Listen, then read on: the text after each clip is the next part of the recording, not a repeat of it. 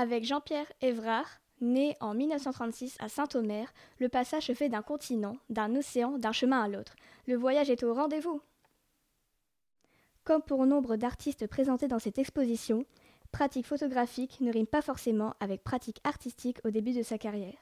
Il travaille en effet pour l'entreprise Kodak, où il se charge de la publicité et de la formation de photographes professionnels.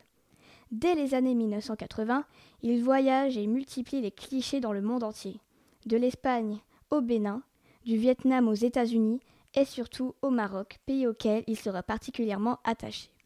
L'œuvre que vous avez sous les yeux a été prise dans ce pays, et plus particulièrement au col de Tizi Test, sur la route reliant Taroudan vers Marrakech.